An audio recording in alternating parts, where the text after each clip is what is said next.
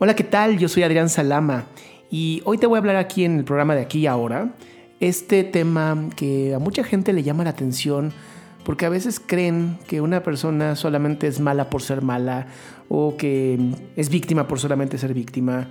Y hay un, hay un factor detrás, es el famoso TLP. Y no me refiero a algo gubernamental o algún tipo de tratado de libre comercio.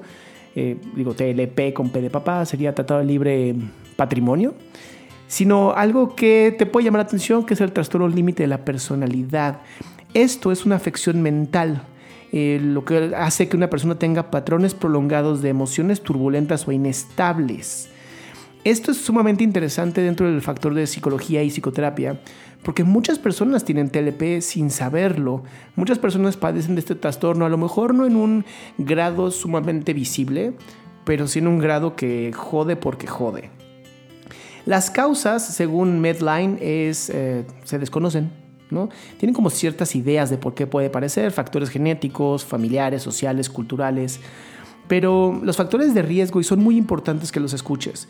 Un factor de riesgo es el abandono o miedo al abandono en la niñez o la adolescencia. ¿A qué me refiero? Si tú como papá o mamá tienes esta mm, eh, a veces forma de expresarte con tus hijos en donde los amenazas con dejarlos solos o los amenazas con irte un día, puede generar en tu hijo o hija eh, un trastorno. Esto es bien importante. A los niños se les debe de educar de una manera amorosa, pero con límites claros. Los límites claros son buenísimos para el yo y es bien importante que sepas que mientras pongas límites claros que sean eh, aptos para la edad, tus hijos o hijas van a tener claro cuál es el problema. No necesitas eh, amenazarlos con quitarles el amor, amenazarlos con irte, aunque yo sé que a veces como papá o mamá tienes muchas ganas de irte.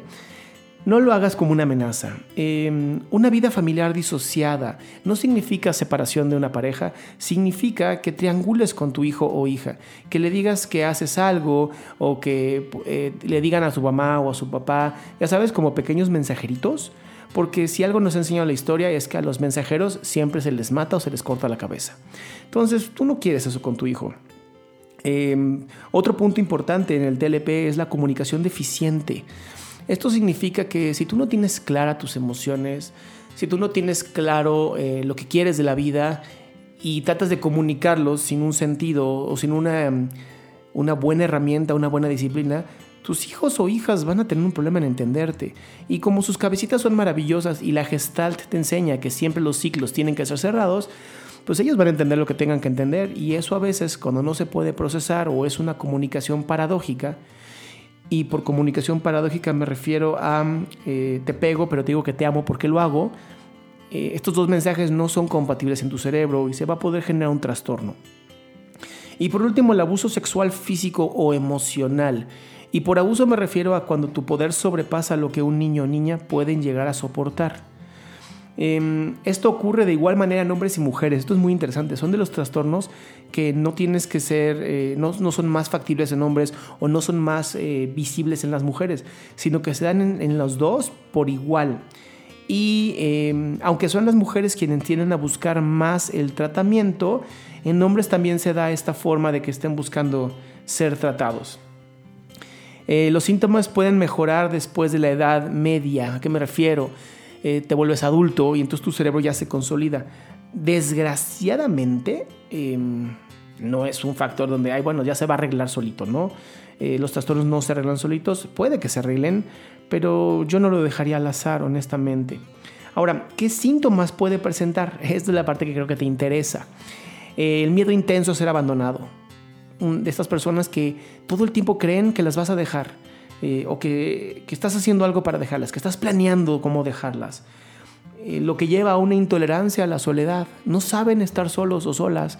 Todo el tiempo estas personas están buscando tener amistades, hacer algo, workaholismo, lo que sea para no estar solos.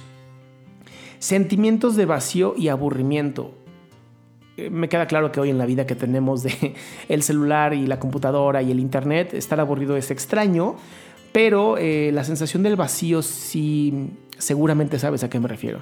Esta sensación de que algo no tienes dentro de tu pecho, como que un hoyo, un terrible vacío dentro de ti, pero además está consolidado con el, con el aburrimiento.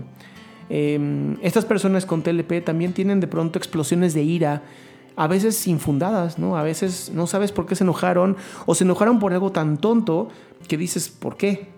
Lo que te lleva a la impulsividad.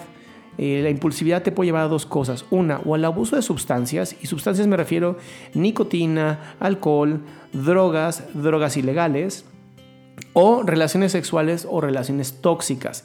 Son estas personas que se la viven como ninfómanos o sátiros, esta gente insaciable sexualmente, o en relaciones que dices, ¿por qué todo el tiempo se están peleando? Y las, por último, actos de autolesión, como hacerse cortes de muñeca, ponerse sumamente borrachos, temas de sobredosis. Eh, todo esto que creo que pues, en algún momento has conocido a alguien que, que, sufre este trastorno y que en algún momento conociste que, bueno, pues son, son personas que pueden sufrir el trastorno. Ahora, si no eres psicólogo o psiquiatra, o psicoterapeuta, no te metas a andar evaluando gente por este podcast, por, por favor. No es, ah, lo escuché con Adrián y entonces tú lo tienes. Pero sí quiero que sepas que si tú te estás relacionando con gente como esta, pues tú también tienes un trastorno por ahí, ¿no? Algo ahí te está moviendo, por algo tienes ganas de estar con esta persona y esa mm, dependencia o en algunos casos hasta codependencia, pues afectan tu vida. Yo sé que no todos nacimos en una cuna de oro donde nuestros papás fueron sumamente abundantes emocional, psicológica y económicamente, pero eso no te quita que te sigas desarrollando tú misma o tú mismo. Creo que es bien importante que te sigas desarrollando. Estos podcasts están diseñados para esto, para que tú te sigas desarrollando, tú sigas siendo una persona de éxito y así logres exactamente lo que necesitas, una vida nutritiva. Si cada uno de nosotros hiciera este trabajo de seguir desarrollándose, de tomar sesiones, de seguir eh, introspectando sobre tus decisiones, de seguir reflexionando, pues imagínate, uno a uno lograríamos un cambio en este mundo. Yo te invito a hoy a que si conoces a alguien que tiene este trastorno, le compartas el podcast. O incluso le compartas tu amor, le compartas esta sensación de, mira, yo sé que puedes tener este trastorno, pero aquí estoy para platicar, para estar contigo, pero tienes que cuidarte. Esto creo que es sumamente importante. Hay que cuidar nuestros pensamientos, hay que cuidar nuestras emociones y sobre todo hay que cuidarnos los unos a los otros. Yo soy Adrián Salama, te dejo mi Facebook, es en facebook.com diagonal Adrián Salama Oficial. También me puedes seguir por Instagram, por Twitter. Y bueno, por los podcasts que los puedes encontrar en Spotify o cualquier plataforma de podcasting.